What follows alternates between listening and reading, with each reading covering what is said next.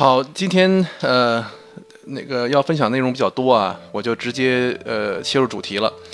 今天呃，大家听到的内容呢，可能会有点散啊，因为我以前呃这个在分享的时候呢，一般会有一个相对呃清晰的思路和完整的结构。但今天的这个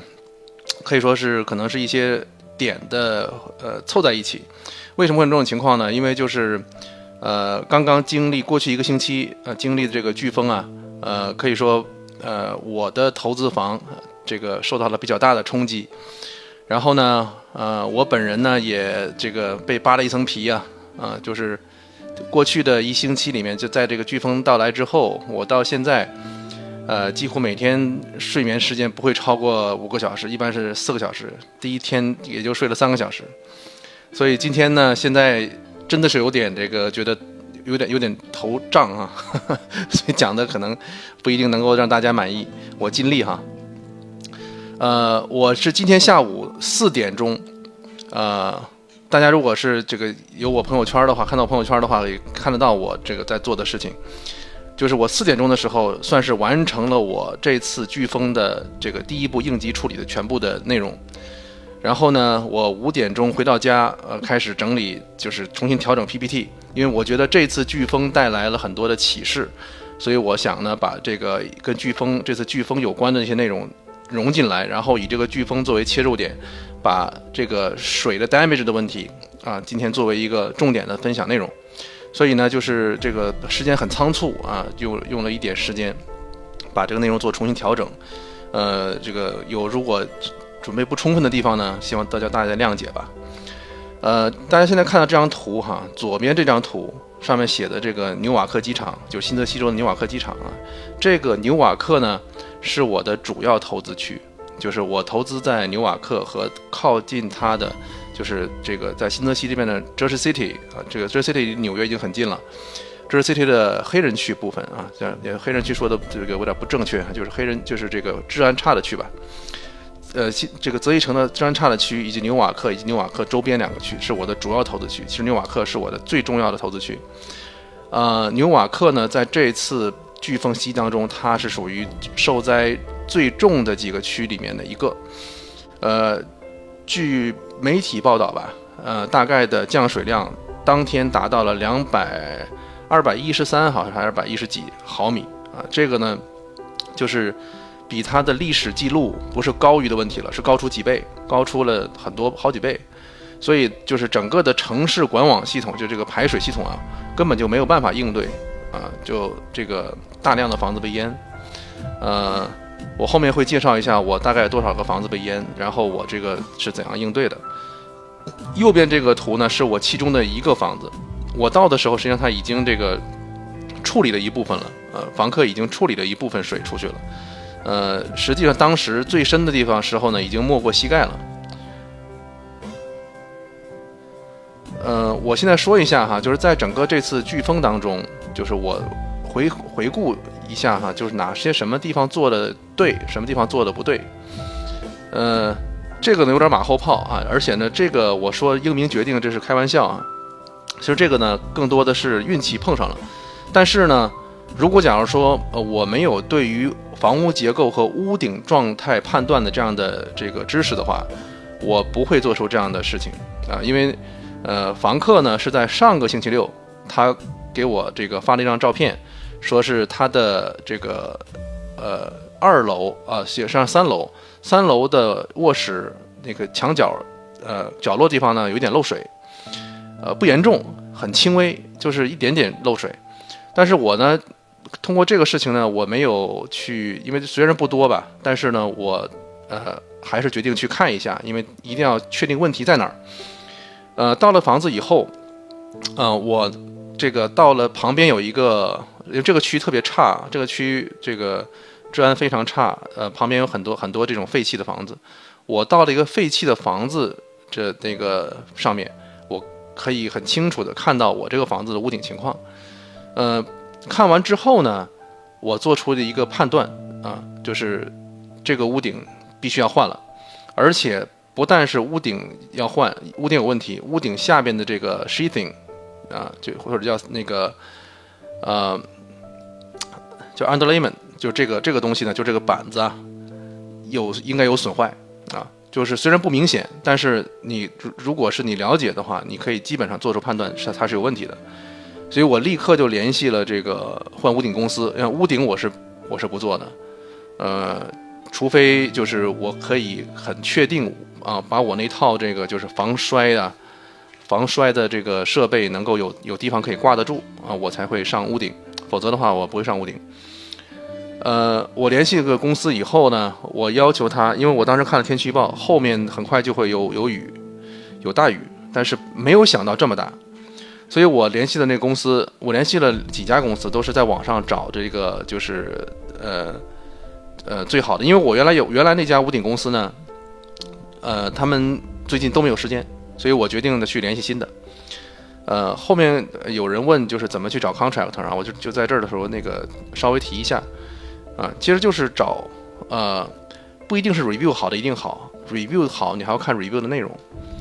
呃，在这个比较之后呢，我觉得这家公司是是应该是大概率是不错的啊，因为它基本上拿到了两个，就是里面显示出两个特点。第一个呢，它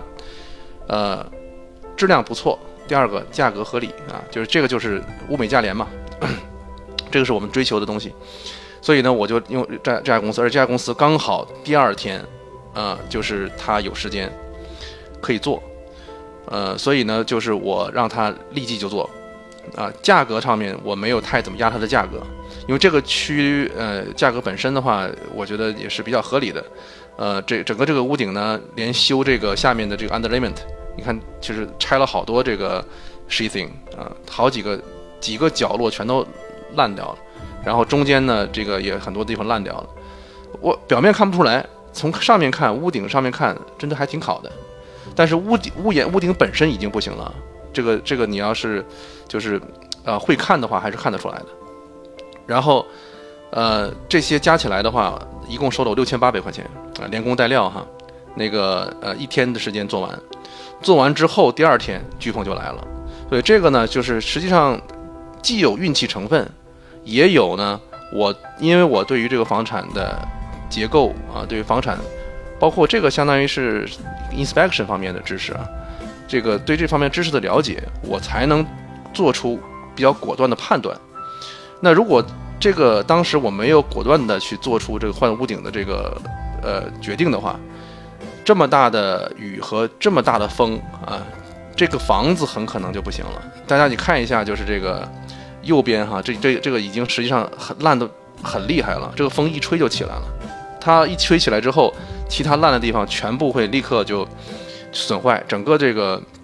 上面的 shingle 啊，这个这个屋顶啊会被大面积吹起来。那那么大的雨啊，这这个是在纽瓦克，这个纽瓦克下了是两百多毫米，你想整个这个房子就淹没了，就整个就会就给泡掉了，这个房子就基本上就损失太大了啊。所以呢，嗯，这个如果是长期投资房地产的话啊，我我。非常建议大家多学一点这方面的知识。虽然你找别人做，像这个我也找别人做的。你找别人做，呃，你如何做出正确的判断，这一点就是很重要的。嗯，后面说我做错了一件事，什么是做错了呢？就是我不该出去，就是我不该在那个时间出去。我走到开路上开了一半儿哈，就是我是先接到了第一个这个房客打来电话的时候。呃，他说我的地下室进水了，当时进的还不是很多，我也不知道后面会有这么严重，啊，因为这个呃，实际上是收到了呃 flooding 的这个警报，但是呢，有点狼来了这个感觉，因为最近收到了就是好几次，后来都过去了啊，就没事儿，所以当时有点大意，我就直接拿着我的水泵和抽水的这个设装备哈，呃，就出门了。我这辆车呢比较大，是一辆比较大的 SUV，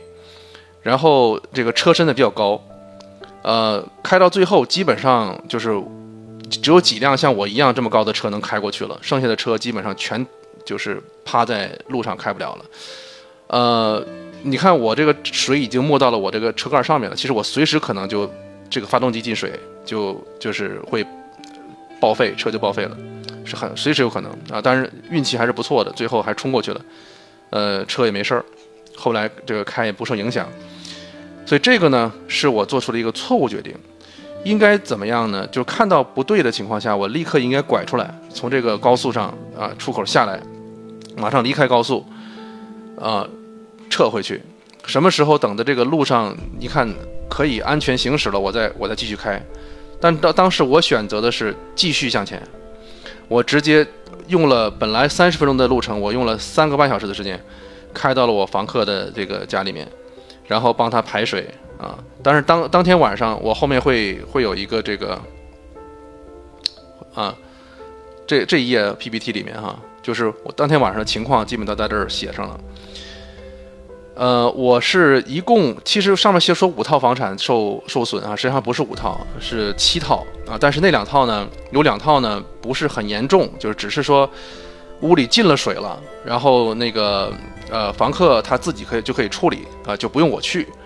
不需要用水泵泵啊，他用这个就是家里的清洁工具，抹布啊，这个戳子和扫把呀去扫啊就可以了。这个就我都没算在受受灾，就不算。包括窗户啊，这个包包括天窗，呃进水这我都不算，这没算。就是说严重受灾的，我就五套房产。然后这五套房产里头有有八个住户，因为有有呃有这个两家庭的，有多家庭的。呃，然后这还真是这个呃单家庭的呢，呃居多啊，这个就没有什么规律了。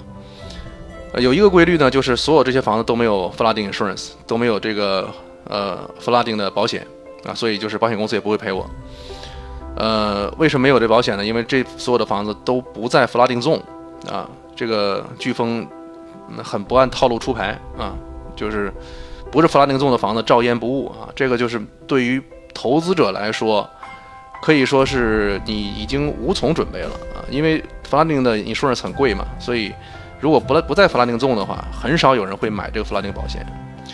那我这个五套受灾的房子里边有六个热水器不工作，所以呢，当时就是说我实际上接到了很多电话，其实包括那些，嗯，就是受灾不严重的这个租客，他打给他也打会打给我，他会打给我说我是进水了，我我大概一个。我问他什么情况，他给我解释。所以那天晚上呢，在很短时间内啊，在大概二十分钟左右的时间，我接到了很多个电话，都是房客，呃，打进来告诉我他的这个就是房子啊进水情况，损失的。所以那个时候呢，我后来已经接到麻木了，我接电话接的有点真的是有点麻木了。呃，如果没有这么多年啊，就是呃被虐，呃这个被虐的这个经历。呃，在二十分钟之内接到这么多房产、这么多房客电话，说他房子被淹了，而且淹得很严重，我觉得人这个心理承受能力还真是不能太差啊！太差的话，就完全不知道该怎么办了。啊，但是之前呢，因为被虐过无数次了，习惯了，所以呢，就像我这个上面写的，按部就班处理啊，就是兵来将挡，水来土掩就好了，是吧？就是一步一步处理嘛，因为知道最坏结果。啊，最坏结果自己也能处理，那就没没有什么了。呃，我最最担心的就是那个，呃，就是最庆幸的就是那个屋顶那个房子，因为那个房子呢，它可能是整个房子全被 damage 啊，因为从上面下来的。其他的房子都是从底上底下上去的，那就是大不了的话，它的 basement 不行了，重新弄就完了。那如果整个房子全坏掉的话，那我也是非常的棘手的。所以呢。这个呃，我基本上就按照下面这这几点哈，就是是我是这样这样做处理的，给大家参考。第一件事情呢，我接到电话之后啊，我做的第一件事安抚房客，因为房客都知道我是特别能修的啊，因为他们就是从来没见过我什么东西坏了我没修没修成啊，不管是什么暖气啊、空调啊，就是这个就是我我很少，基本他们应该是没有从来没见过都家里东西坏了我找别人修的，呃，然后呢。就是，所以他们对我在这个房子维修方面的这个方面是基本都是比较信任的，所以我跟他讲，他们是比较信的。那我给他吃定心丸儿啊，我告诉他，你不要紧张，没事儿啊，注意几点，不是完全没事儿哈，这并不是完全没事，因为有一些是有危险的。这个第一个是电啊，就是电是很重要的。电，如果假如说那个呃水已经上到了这个离离插座比较近了，或者是它有这个呃那种 extension cord 啊，就是那种这个延长线。这个时候啊，他要立刻离开这个房子，要立刻立刻离开这个地下室。为什么呢？虽然就是短路的时候，这个呃 breaker 呃会跳掉，按道理说会跳掉，但是你怎么知道这 breaker 没坏呢？对吧？它跳掉的前提是 breaker 没坏，但它万一坏了呢？对吧？所以这个我就要告诉房客啊，有触电的危险，呃，这个你要第一时间离开这里。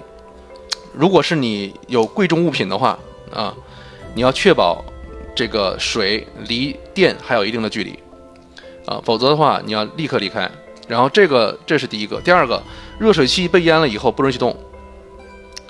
热水器，我我跟房客讲，我说热水器呃没有热水了。即使水退去退回去了，你不要去打，不要去打火啊！就是热水器在被水淹之后，必须等我来进行处理，不允许自己动。我跟他讲，啊，存在着煤气泄漏甚至爆炸的风险啊！所以这个我是跟房客讲的很清楚的，而且我我是编辑了一个模板短信，凡是这个，呃，就是呃说有这个 water damage 的进水的这个租客，我会发给一条短信给他。呃，这一方面是提醒，一方面是免责。然后呢，这个呃，有房客崩溃了啊！我真我真是有有房客崩溃了，就他的他的东西呢全部被淹了。这种房客给我打电话的时候，他就已经是完全没办法正常交流了，实际上啊，碰到这种崩崩溃的房客呢，那就也得也要采取一点呃方法啊，要有方法去能够先安抚一下，但是要跟他讲清楚。就是这个 rule 是什么？就是我作为房东，啊，我的责任是什么？你作为房客，你的责任是什么？我们现在能做什么？减少你，减少你的损失，并且呢，能让整个的这个生活尽快恢复。但是我只能是做我需要做的这部分，法律要求我做的这部分，你不能要求我做法律之外的部分。当然了，如果你特别的有困难，我可以提供一定的帮助啊，这个这个是我。在就是这个跟房客沟通的时候，就比如说这个崩溃的房客哈，我会我跟他讲，比如说，呃，我们把这个 basement 清完了以后，他的床垫也已经不能用了。我说我可以给你这个 share 这个这个床垫的费用，我给你出三百块钱。当然我，但是我我我要你要知道，我不是不得不这么做的，就这个并不是我的责任，因为什么呢？这个 flooding 在对于 flooding 来说啊。不管是 renters renter insurance renters insurance 也好，还是 landlord，都不对 flooding 造成的房客损失负责啊，因为这个并不是房东的过失，房东在里面没有过失，所以呢，就是我我并不能，我并不应该对这人负责。但是呢，我呃，为了解决，为了让你能够继续的呃在这开心的住下去，为了解决你现在的困难，我愿意提供这一点钱，虽然不多，但是呢，这个是。我额外去做的部分啊，希望他能够尽快的这个恢复啊。如果他需要我提供什么样的帮助，他可可以跟我讲。如果能够力所能及的话，我可以做。但是一定要告诉他，在规定范围内啊，我我是什么？否则的话，这房客他有可能会想着去告我啊。我会我会把就是我说我说的所有这些东西，你都你都可以去网上查，或者是你也可以咨询律师。我把这话说清楚，就是不让让他感觉好像是我是一个有可能被他钻空子的啊，因为这个在当当他真的是受到很多损失的时候，他可能会有很多别的想法，对吧？所以这个时候呢，呃，我更要表现出我是一个职业房东啊，我知道这些规则，但是呢，我也有一点人情味儿，对吧？我也不是会不是说完全的不讲人情，但是这个人情呢是有限度的啊，这是第一个。第二个呢，就是这个我要确定。呃，我这几套受灾严重的房子，我应该怎么去处理？我先去哪一家啊？是就近去呢，还是怎么样？那我回想了一下我这几套房子的情况，其中呢是两套房子是有 sum pump 的，而且这 sump pump 我是测试过的。以前我每年做安全年检，后来后面我会会讲那个年检内容。那我是测试过 sump pump 好使，当然，万一它最近坏了的话，那就是倒霉了，对吧？但这并不是个大概率事件。然后呢？这个还有一套房子呢，地下室是有地漏的。那这两个呃房子，它都会在这个洪水退去之后啊，逐渐的自己把水抽掉和漏掉。所以这两个房子相对来说呢，我可以后处理，因为它会自然的去排掉。然后我就确定了，去另外两套优先去另外两套，呃，没有这个呃 sump pump 也没有地漏的房子。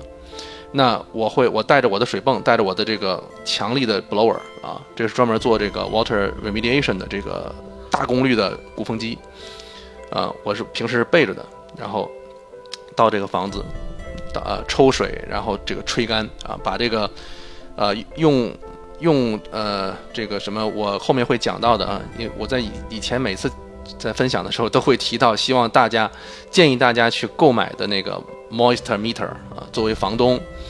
呃，包括中介，如果你是经纪人的话，我也强烈建议你买一个。呃，用这个 moisture meter 啊，当然我还有另外一个东西，后面也会给大家看到，就是这个 thermal camera，啊，那算一个高级货。呃，用这个来去判断、确定我的墙面、地面啊，尤其是墙面的受损范围。呃，判断了以后，我再要下一步判断的是，我这个墙面的墙板的它的质量，呃。它的质量实际上跟什么对应呢？跟它的生产年限对应，越早生产的质量越差，越晚生产的它的技术越好，质量越好。这个质量指什么呢？两个方面，一个是它的支撑性，就是过水之后是不是还是硬的，是不是还是有一定的支撑的，还是说过了水之后立刻成豆腐啊？三五十年前的这个灰板过水就完蛋，过水之后它马上就会就像豆腐一样，然后也会很容易更容易霉掉。啊，但是新的灰板呢，新的这个 drywall 或者 sheetrock 呀，它过水之后，它的这个承受能力，它的这个对水的承受能力会好很多。所以就是说，你呃，我看另外一个群里面，不是在我们今天这个群里面，另外一个群里面有人问说，他也可能可能跟我类似的区域吧，这次被袭击了，被这个水啊给淹了，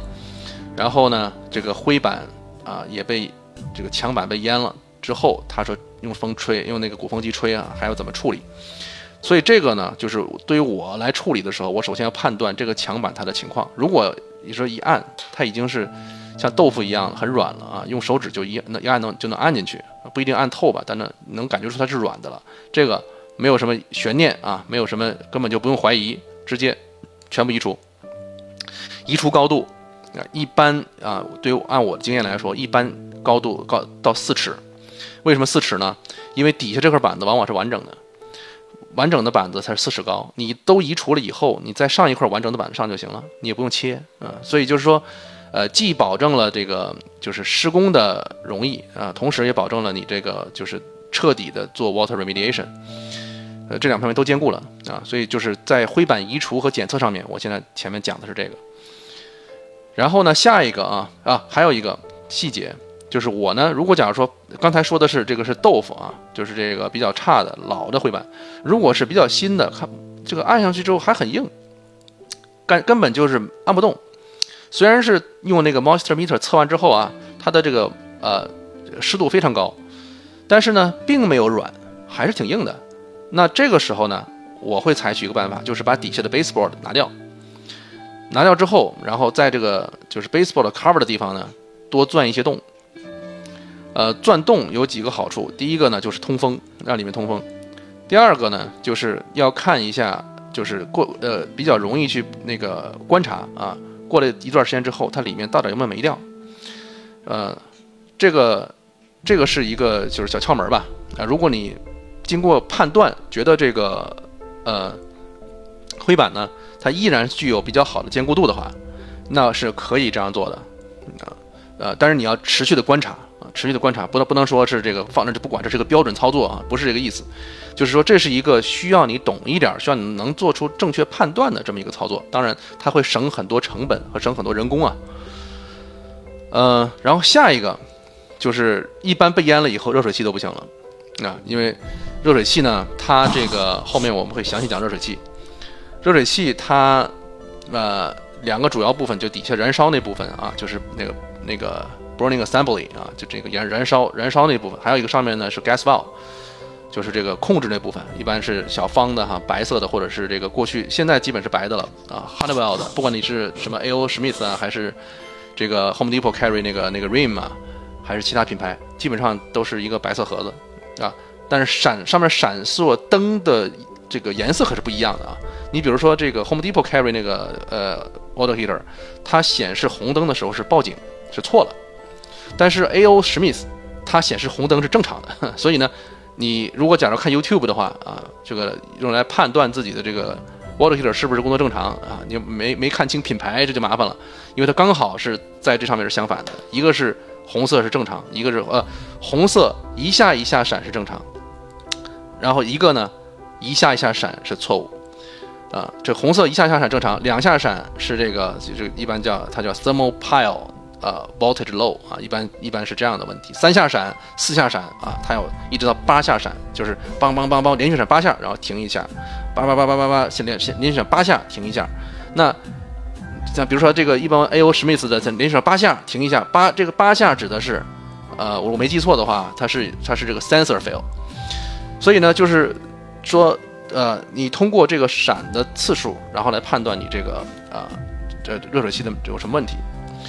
呃，热水器啊，这个是在被淹水之后的一个最可以说是最棘手的问题。因为什么呢？如果是你完全不懂，你说我把它吹啊吹干，你自认为干了以后，你就去点火就去烧，它确实存在一定的风险。为什么我要通知房客不可以动呢？因为它是存在着漏煤气的风险的，就是按照正常情况下，里面一定要有火种，火种点燃点燃的情况下，就是第一步确定火种点燃，然后在这个呃需要燃烧的时候，那个煤气阀把煤气放出来啊，这个是一步，这是个安全的一个一个装置，但是你在过水了以后，这个安全装置就可能进水了以后就坏了。当这个火种没有点燃的时候，它依然收到了信号。那它依然收到信号，说是可以的，啊，说是说是点燃的。那这种可能不是不存在的啊，存在的。那如果是这样的话，这个时候没有火种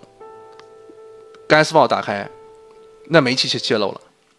对吧？所以这个风险还是还是存在的。那要要去要去知道怎么排查这个问题。你才可以进行去点燃煤气，所以这个不是说那么那么简单的，这个是一个安全隐患。当然了，你说我彻底的把它吹干了，很一切都很正常，然后呢，你也去很注意的去观察它有没有泄漏煤气，啊，这个也不是不行的，这也不是不行，因为我你看后来我多数的这个热水器，呃，还是修复了，但是我我是确保它没问题的情况下，嗯。我当时因为我知道我会我很可能有的这个热水器是要换掉的，所以我呃出问题的第一时间我就马上去 order 了几个热水器，因为像 order 热水器的你要买三个以上的话，它会有优惠嘛，就是这个 bulk price 是吧？所以我我就直接先定了啊，定了几个，我直接先定了六个，然后呢，呃，下一步就是刚才已经讲过了，就是确定墙面的。这个受损情况，然后做出处理，需不需要移除啊？还是说在底下打开 baseboard 就可以了？什么都不需要处理的情况很少。如果假如说你这个墙已经湿了，你说我什么都不需要弄啊，就就那么关着了就得了，呃，相当一定的可能性会 mold 啊，相当一定的可能性会 mold。但是如果是新的灰板的话，这个 mold 呢，应该不会长。就是你哪儿哪儿哪儿淹水了，可能哪儿 mold 了，它也不会往上涨。一般情况，我这个只能说一般情况下，但是木头不一定。我说的是灰板啊，但是木头不好说，所以呢，最好还是要做出处理。嗯，我后面就说了，就这个星期啊，我真的是被扒了层皮啊，就是因为这个我被淹的这五套房产，从抽水到 water remediation，到这个修复热水器以及。啊，就是去这个，有时候冰箱也坏了，啊，就是电器，所有这些东西，让让我的房客生活恢复正常，我直到今天下午的四点钟才完成，嗯，所以这个呢，呃，如果假如说我这些活全部找人去做的话，啊，不是钱的问题，根本找不着，就是我如果有一套房产或两套房产的话，这个呃受灾，我去找人做还是有可能的。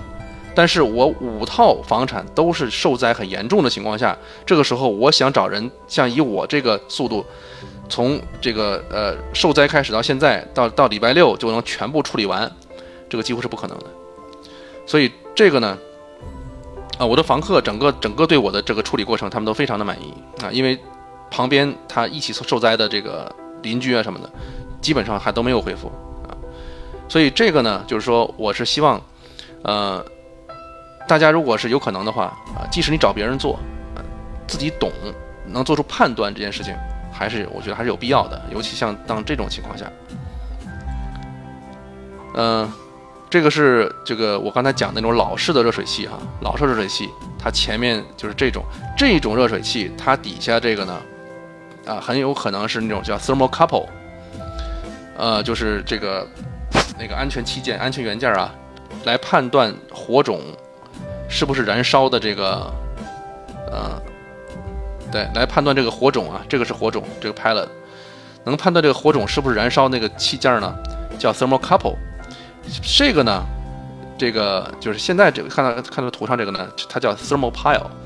这个是现在目前近几年生产的啊，也不一定近几年了吧，近七八年、八九年之前就有了。这个一般用的是这个了，已经不是 thermocouple 了啊，现在基本用的都是这个 thermopile。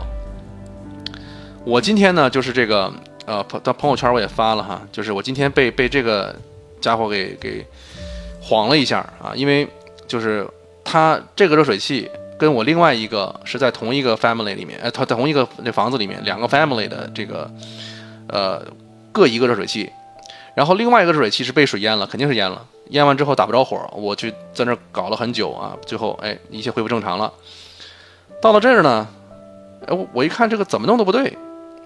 怎么弄都都有有问题，最后发现啊，这个家伙是蹭热度的。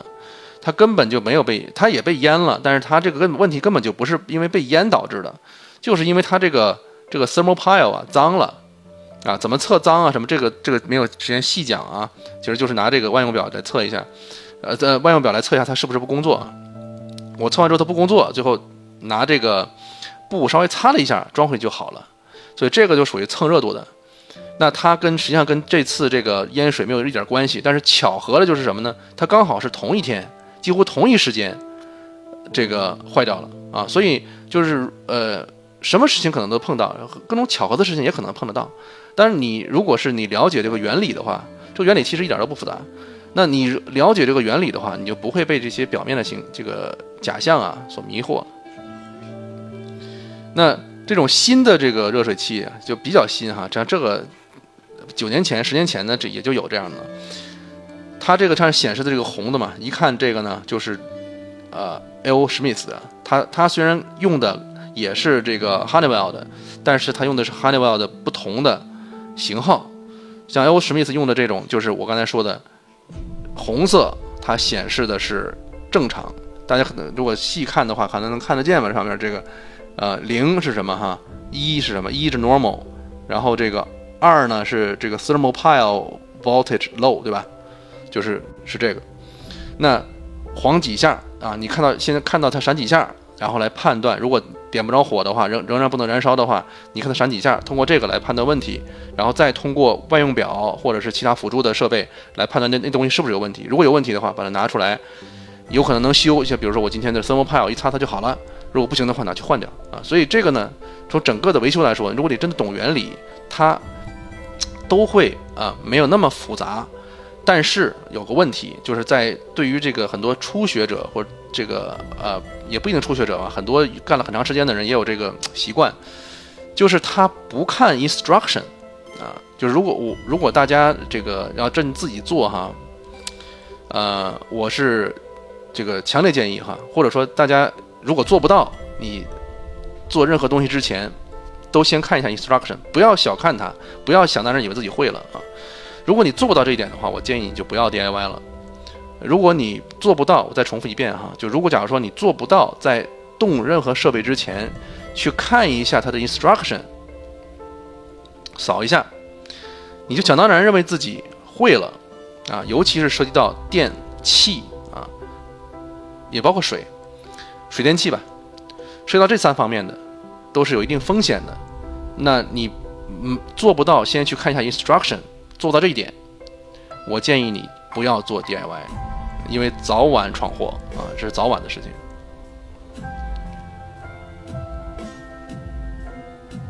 呃，我指的是，不是说你不是说你不不去学习哈，看 YouTube 是不够的啊，这是我想说的，不是说你看了 YouTube，呃，你就可以去弄了做了。就像我刚才刚才举这个例子，你看 YouTube，他可能告诉你啊，怎么去这个呃 light up 一个 pilot 啊，water heater pilot，但是它这个整个的。就是不一样的。你比如说这个哈，像 A.O. 史密斯这个，他点不着，人家这个 instruction 里面会很明确的告诉你，先把它拨到 off，等十分钟再拨到 pilot 上面。但是这个其他品牌就不是没有这个要求，没有要十分钟，但是他要求十分钟。这个 YouTube 里面很可能是不讲的。那你来了以后，如果你你就看了 YouTube 以后，你就来了，就是上上上就。就开始弄了，弄完之后，哎，不行啊，怎么按 YouTube 这个做不好呢？你就以为这个东西坏了啊？那那你就没法没法做这个事情，就是都在那写着呢，就上面这个红纸啊，我的我的我都知道这个大概再往再往上几行就是了，它分几步啊？一二三四五步，第二步就是告诉你要把它拨到 off，然后十分钟以后再回来。那这个如果是你你没看。那一点办法都没有啊！这根本就不是说什么人聪不聪明，人人是不是 handy 啊，人动手能力强不强的问题。看 instruction，好吧？这个就不说了。这个呢，我就是随随便顺便讲一下啊。我们常见的这个热水器 tank 的 tankless，这咱们这里也不讲。tank 热水器除了常见的之外，还有两种，一个叫 power vent，一个叫 direct vent。这个大家有一个概念啊。就是因为当有的时候你的你的地下室或者说你的这个空间里边它的通风啊有有有这个不是很好的情况下，啊按照扣的要求，它可能会安要求你安装这种有这个电机有这个就是呃 blower 的这个功能的呃这个热水器，它会贵比较多啊，会贵贵好几百块钱，安装费也比较贵，所以一般情况一般热水器可能你安装一个四十加仑的，呃。就是一千块钱到一千两百块钱呃，你安装了一个这个 power vent 的，你就变成了这个，呃，一千八到两千块钱了，啊，direct vent，power vent 和 direct vent 什么区别呢？这上面写了哈，就是一个是 power vent，它是还是从里边吸气儿，啊，就是这个气儿的来源啊是里边排到外面去，然后呢，这个 direct vent 呢，它。入气的口就是气体的来，空气来源就是外面，也排到外面，也从外面吸进来。好，这就是区别。好了，这个就是我前面呃跟大家介绍、推荐大家的。你看，对不起啊，这就是我说的，我这个颠三倒四，就有点这个结构不完整、乱。这个呢是这个我前面说的这个 moisture detector，不一定是这个啊，这个我也不觉得它是什么最好的。呃，但是我用的是这个。那个够了，够用了，嗯，同类的都可以，但是我现在在这里要跟大家讲的是什么呢？就是这个 moisture detector 啊，它可以有假阳性，什么意思呢？就是他说这个 moisture 超标，不一定，不一定超标。当什么情况下不一定超标呢？就是它后面有金属，因为我们有的时候这个呃，比如说 corner，在这个 corner 的地方啊。呃，两个灰板相相交交界的地方，它这个连接有的时候是塑料的，啊，但是过去老的这个就是过去的这个施工材料没有塑料的，它基本都是金属的。另外呢，有的这个墙板的后面的 stud 也是金属的，所以当这个 moisture detector 碰到了金属的 corner 和金属的 stud 的时候，或者是干脆后面就是有金属，有的时候会有这个呃管道啊和电线啊。它会有一个这个呃 plate cover，就是防止你电钻钻进去，正好把管道钻破的。这个东西它也是金属的，只要 drive 后面有金属，它就会检测出来超标啊。这这是一个问题。然后呢，还有一个问题呢，就是新建房，我这个也要也要提醒的，因为大家可能现在有的有的时候会买这个新房子啊，刚盖的，这个这个 builder 正在盖，你买的时候没盖完呢。嗯，然后你可能会去，比如说你听了我的这个呃分享之后啊，你买了一个这个东西，你就去测去了，到地下室之后发现，哎，怎么整整个地下室 water damage 了啊？这个非常可怕，是吧？这房子没盖完，整个整个地下室 water damage 了，啊，这个不一定啊，就是说，如果假如说一个你你拿这个东西去看新房子，它是不一定的，为什么呢？因为那个水泥里的这个，准确说是混凝土吧，混凝土里面的水啊水分没有完全释放完，它可能比如说还有百分之五十的水分在里边，它是慢慢慢慢释放的，这个不可能等到全部释放完之后再上墙板啊，没有没有那么多时间等，所以呢，就是会有一定的时间，它这个呃地下室里面的这个湿度啊，就是墙面的湿度比较大，因为里面的 concrete 它的这个里面的湿度比较高啊，没有没有释放完。好吧，所以这个是假阳性，两个假阳性的情况，你用它的话，